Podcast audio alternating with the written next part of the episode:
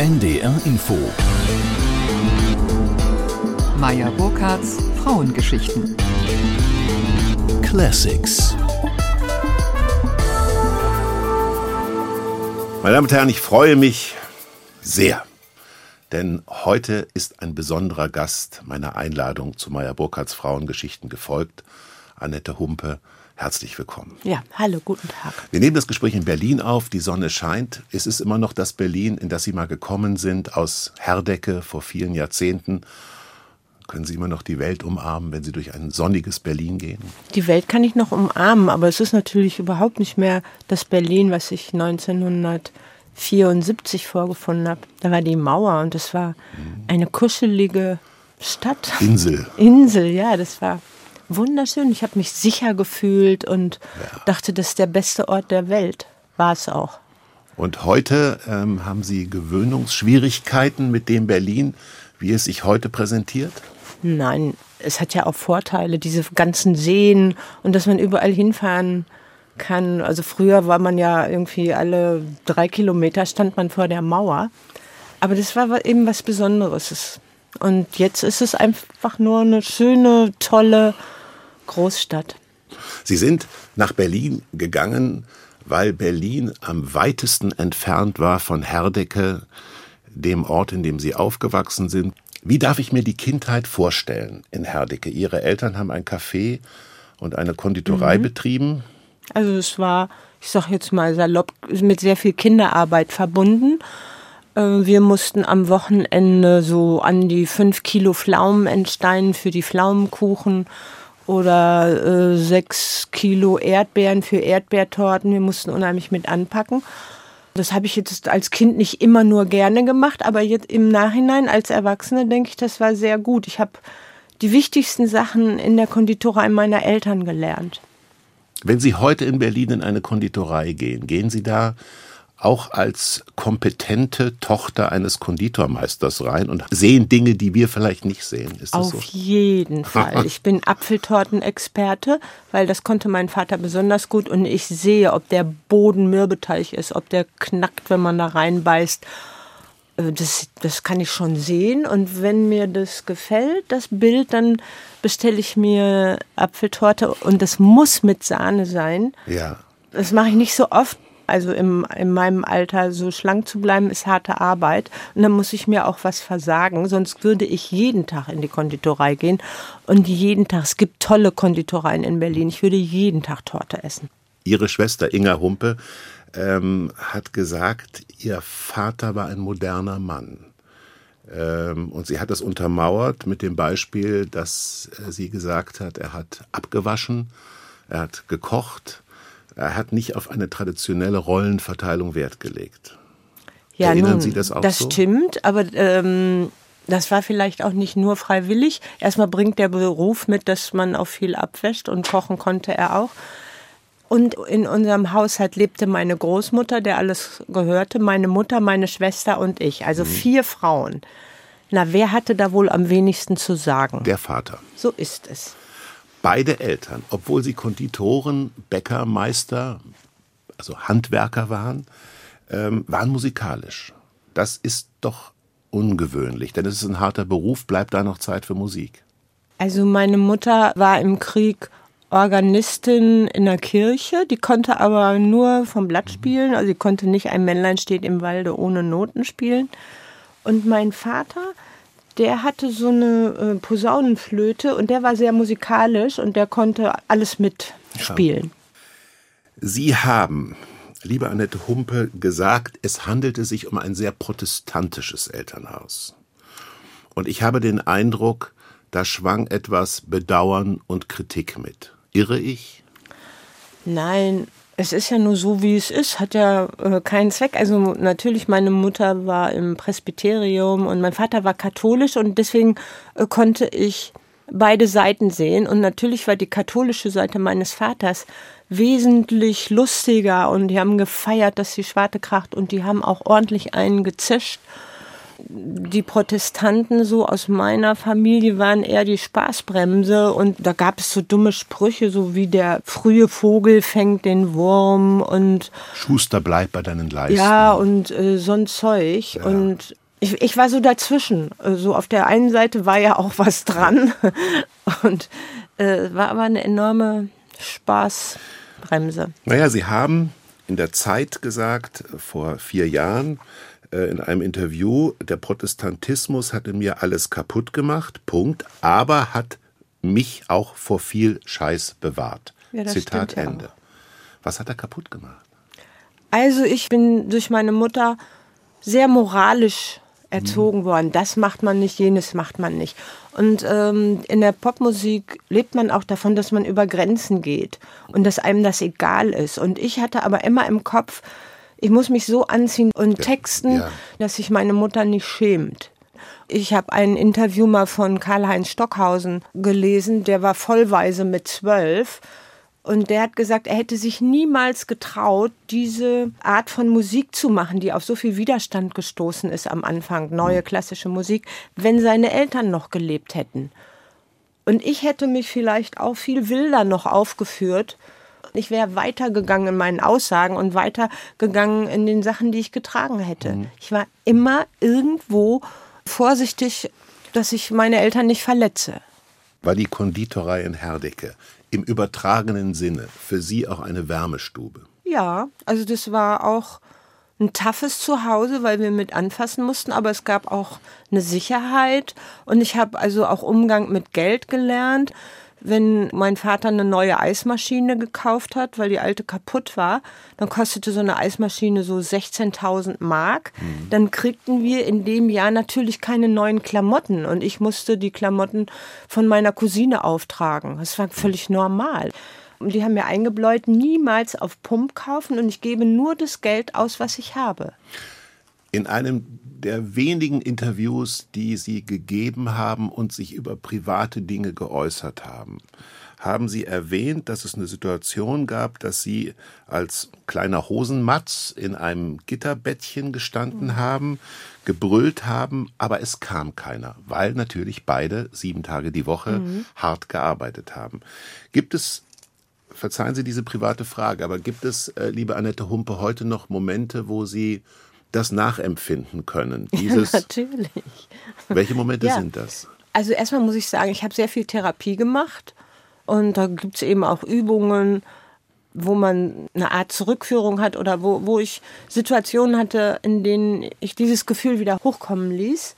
Und das war ganz gut, das mal zu sehen. Und es hat bestimmt da was mit zu tun, dass ich ähm, nie Lust hatte zu heiraten oder ähm, nicht so bindungsfreudig war weil ich dann als kleines Kind schon, wenn keiner kommt, denkt man, na, ich brauche auch keinen, ist doch okay, ich kann mich auch selbst bespaßen.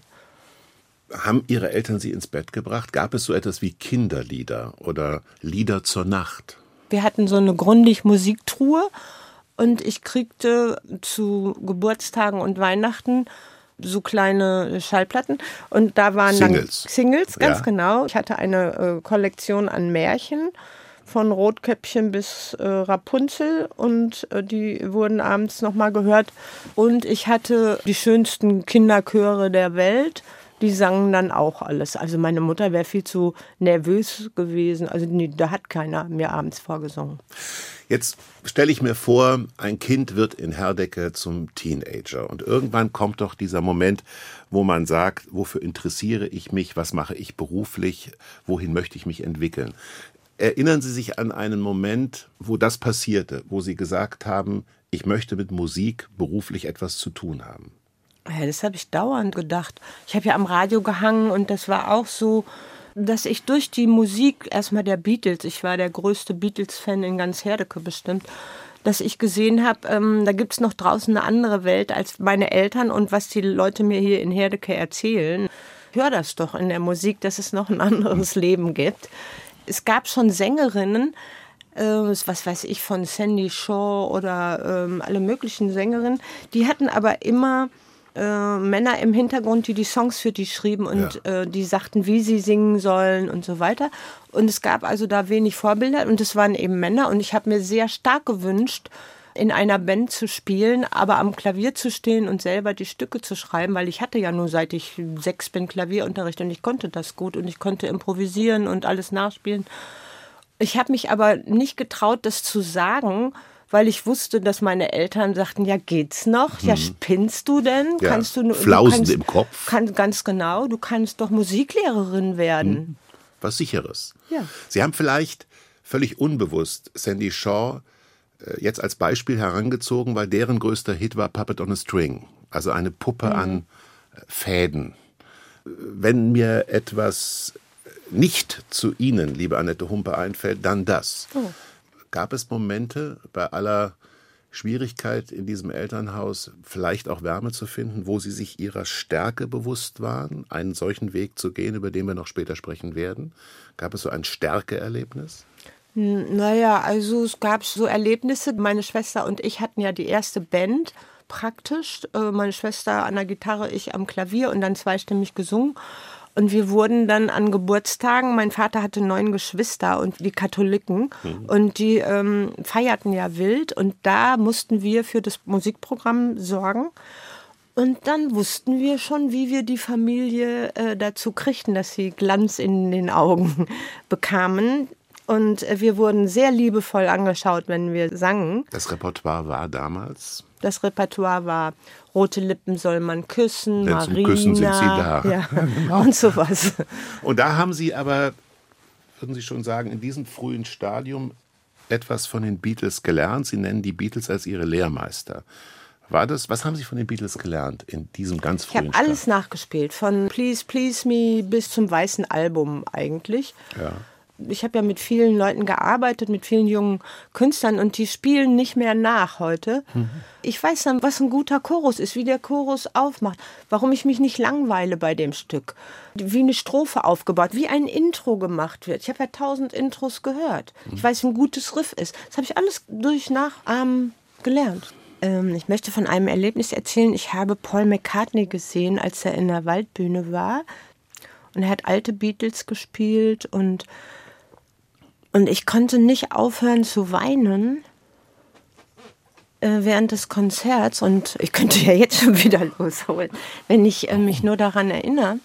Und zwar kam so ein Lebensgefühl hoch, äh, wie das damals war, so mit 16 und äh, dass wir dachten, die Welt verändert sich und es gibt Weltfrieden und wir waren so sicher, dass äh, jetzt die nächste Generation das schön machen wird, dass es keine Kriege mehr geben wird und dass ähm, man sich ähm, an die Hand nimmt. Das ist ja auch naiv, aber so habe ich es damals gefühlt und geglaubt und alle meine Freunde waren genauso. Und dann, es ist nicht so, sondern es kommt einem schlimmer vor denn je. Ein Weggefährte von Annette Humpe, von Ihnen, hat sie beschrieben mit dem Satz, die Annette ist ein Mensch mit einem Wassergraben um sich. Ähm, beschreibt er sie richtig? Das würde ja heißen, also okay, aber da gibt es eine Zugbrücke. Also ich lasse nicht jeden nah an mich ran. Ich kann so eine Pseudonähe herstellen, ähm, dass sich Leute wohlfühlen. Aber ich meine, wer lässt denn schon freiwillig neue Leute an sein Innerstes? Ich frage das, weil der einzige alternative Berufswunsch zur Musikerin, den ich gefunden habe, das haben Sie erwähnt verschiedentlich, äh, war der Beruf der Psychologin. Und das Wesen der Psychologie ist ja, dass ich beobachte und analysiere, aber mich nicht mit dem Gegenüber Identifizieren. identifiziere. So haben Sie je bedauert, diesen Beruf nicht ergriffen zu haben? Nein. Außerdem. Hilft äh, der mein Ihnen? Ja, der hilft mir. Ähm, erstmal war ich sehr therapiefreudig und fand das interessant auch für mich. Nicht immer nur, weil der Leidensdruck so groß war, sondern weil ich das alles wissen wollte und viel gelesen habe. Und das hat mir beim Songwriting geholfen. Das hat mir als Produzentin geholfen, mit den Künstlern umzugehen. Das ist eine feine Sache.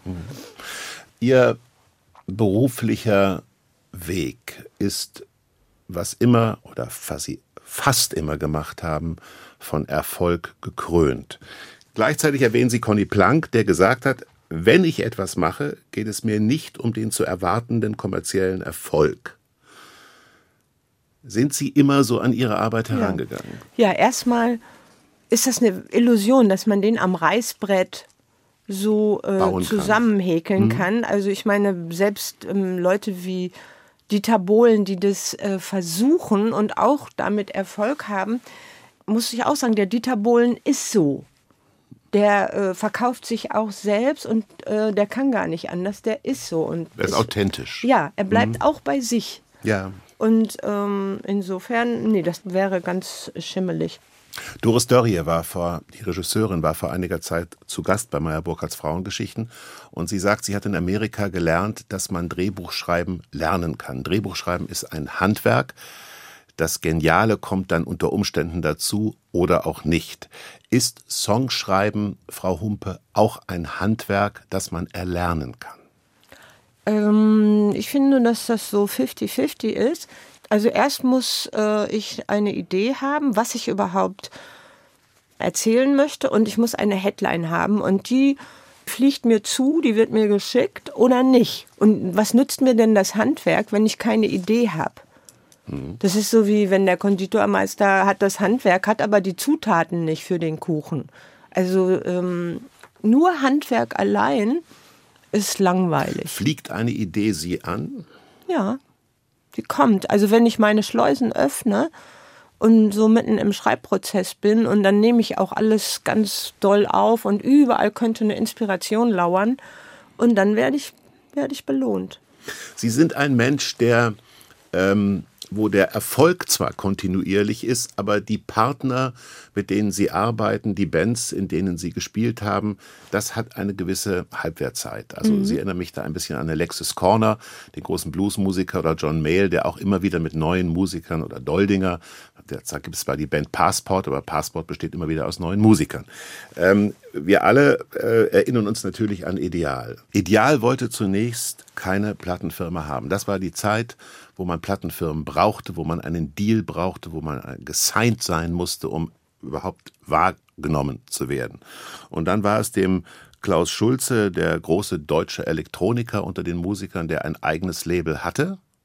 Und Klaus Schulze hat sie unter Vertrag genommen unter dem Label IC. Sie kamen nicht nur in die Top Ten, sie kamen bis zu Platz. Erinnern Sie sich das noch? Mm, ja, ich glaube, das Album war auch eins. Ähm, und als die zweite rauskam, waren dann zwei Platten von uns in den Charts. Ich habe das damals nicht genossen. Es hat mir nicht so viel bedeutet. Also das ging mir zu schnell und äh, ich wusste ja eben aus meiner protestantischen Erziehung, dass man sich auf sowas, dass das Äußerlichkeiten sind und man darf sich darauf nicht verlassen. Ja. Aber ist es ohnehin ein Missverständnis? Ich glaube, dass wir haben die deutsche Welle, und ich nehme mich persönlich da auch nicht aus, die neue deutsche Welle als große Fun-Welle rezipiert, als Spaß. Und Sie deuten immer wieder in Interviews an, die Sie gegeben haben, nee, mir war das gar nicht so heiter. Ich war kein Teil dieser Spaßgesellschaft. Ich habe das, wenn man so will, ernst gemeint. Mhm. Gebe ich Sie da richtig wieder? Ja, also ja. Ironie ist mir völlig fremd. Deine Rede sei ja, ja, nein, nein und ähm, so ist es. Sie haben als Sängerin bei Ideal ähm, auch gemerkt, spätestens da, glaube ich, dass äh, Sie keine Frau sind, die auf der Bühne stehen will. Sie haben hier als äh, Vorband vor Barclay James Harvest äh, hier in Berlin gesungen vor ich weiß nicht wie viel Zuschauern. Barclay James Harvest war damals zumindest in Europa ein Top-Act. Und sie standen auf der Bühne, haben sich die Matrosenmütze tief ins Gesicht gezogen und haben gesagt, hier will ich eigentlich gar nicht sein. Ich bin kein Singzahn, haben sie mal gesagt. Ich bin kein Singzahn. Haben Sie unter Lampenfieber sehr gelitten? War das? Ja, das ist nicht nur Lampenfieber, sondern ich habe ja eigene Kriterien, wie ein weiblicher Popstar sein müsste, dass ich ihn gut finde. Und dann müsste er eine Stimme haben, so wie heutzutage Beth Dito. Und dann muss die auch eine Bühnenshow machen können. Und das heißt, die muss sich, muss sich exponieren und die muss äh, schamlos sein, mhm. so äh, auf der Bühne. Also jetzt nicht im moralischen Sinne schamlos, sondern äh, ähm, die muss das ausfüllen. Und ähm, das äh, fiel mir schwer. Erstmal habe ich die Stimme nicht. Und äh, als protestantisches Mädchen traue ich mich eben nicht, mich auch mal herber aufzuführen auf der Bühne.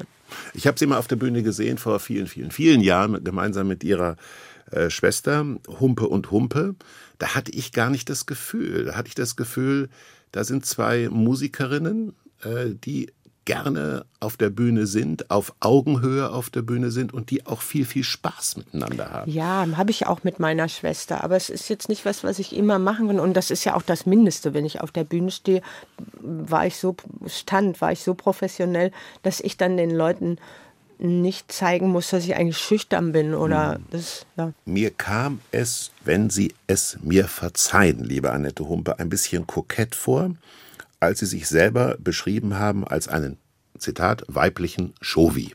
Zitat Ende. Ah, Sie kennen mich nicht. da sage ich jetzt nichts zu. Äh, doch, das wäre nicht in meinem Sinne, wenn Sie dazu nichts sagen würden, sondern das Wesen einer Radiosendung, eines Gesprächs ist, dass Sie dazu vielleicht ein paar erklärende Worte geben. Was darf ich mir unter einem weiblichen Shovi vorstellen? Naja, Frau Humpe. Also, also ich sage Ihnen ein Beispiel. Ich werde oft gefragt, ja, wie war denn das als äh, einzige Frau und äh, Frau in der Rockmusik und Mann, da wurden sie doch sicher wahnsinnig unterdrückt. Und dann muss ich immer die enttäuschen und sagen, nein, es war eher so, dass ich ruckzuck alle Männer unterdrückt habe, war wahrscheinlicher, als dass mich jemand unterdrückt hätte. Ich fühle mich einfach von Männern nicht unterdrückt. Die müssten sehr früh aufstehen, um mich zu unterdrücken. Wie soll denn das gehen? Und, ich bin Damen, durch und durch unabhängig. Ja. Und meine Damen und Herren, Sie können jetzt im das Wesen des Radios ist, es ist ein rein akustisches Medium. Sie sehen jetzt nicht die Augen von Annette Humpe, die heute mein Gast bei meiner Burkhards Frauengeschichten ist. Diese Augen haben eine solche Entschlusskraft, dass ich als Mann sicher bin, dass es noch niemanden von meinem Geschlecht gelungen ist, Annette Humpe, äh, Annette Humpe zu unterdrücken. Ähm, lassen Sie uns noch mal über Geld sprechen. Äh, Sie rekurrieren immer wieder darauf, dass Sie unabhängig sind. Die haben vorhin vor der Sendung, bevor die Sendung anfing, auch kurz berichtet, dass sie ähm, äh, mal versucht haben, Berlin zu verlassen. Sie waren dann in London, sind dann nach Hamburg zurück, haben in der Hochallee gewohnt, äh, auf eigenem Grund. Äh, sie können auch in der Tat stolz auf sich sein. Sie sagen aber gleichzeitig, Geld ist für Sie gefrorene Energie. Was meinen Sie zunächst mit diesem Begriff, mit der Naja, also alles ist eine Frage von Energie. Und ja. wenn ich äh, jetzt mal sage, ich will äh, ein Jahr nur reisen, dann ist doch schön, dass ich ähm, eine finanzielle Energie eingefroren habe, die ich jetzt nur auftaue, damit ich schön durch die Welt reise. Jetzt verstehe ich das Bild. Durch Geld hat sich Ihr Beruf der Produzentin, der Musikproduzentin ganz massiv verändert. Ähm, wir haben mal berichtet, dass damals, also damals in den 70er, 80ern, kostete ein Studiotag 3000 Euro. Und ähm, das hat die Künstler auch in die Abhängigkeit der Plattenfirmen gebracht, weil äh, die haben aber 100.000 Euro vorgestreckt, sonst konnte man keinen vernünftigen Tonträger produzieren. Wie beschreiben Sie die Situation der Künstler, der Musiker heute? Auf der einen Seite ist dieser Kapitalbedarf nicht mehr da. Auf der anderen Seite haben die Plattenfirmen aber doch auch dafür gesorgt, dass ein Künstler wahrgenommen wurde. Würden Sie sagen, für Musiker, für ernstzunehmende Bands, würden Sie sagen, ist es heute einfacher, äh, eine Fanbase, eine Gemeinde sich zu erspielen als vor 20 Jahren? Oh, das ist eine schwere Frage. Also, woran soll ich das festmachen? Also, nach wie vor würde ich einer Band immer noch raten, live zu spielen und sich äh, das Publikum zu erspielen. Erstmal in der Stadt anfangen, dass sie Heroes, Lokal-Heroes mhm. werden und dann nach und nach und ins Radio kommen. Und das war früher schwer auch oder auch leicht und genau, das ist, passiert ja heute auch noch. Mhm. Liebe Annette Humpe, danke, dass Sie die Einladung angenommen haben. Danke, dass Sie ich meine danke. Gesprächspartnerin waren. Ja, hat Spaß gemacht. Es ist guter Brauch bei Meyer Burkhardts Frauengeschichten, dass immer ein Rod Stewart-Song gespielt wird. Und heute ein Song, den der ein oder andere noch von der Band Badfinger kennt. Ist also nicht ein Song, den Rod Stewart selber geschrieben hat. Day After Day.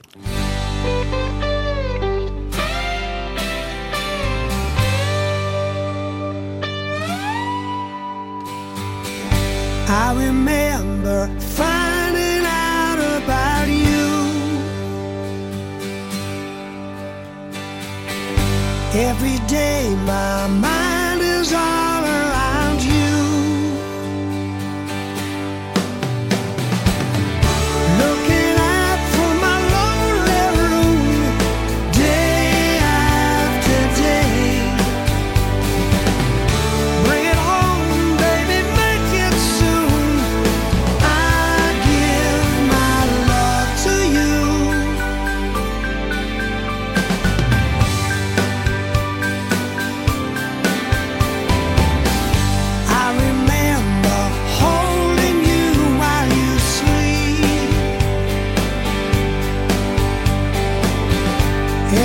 Yeah.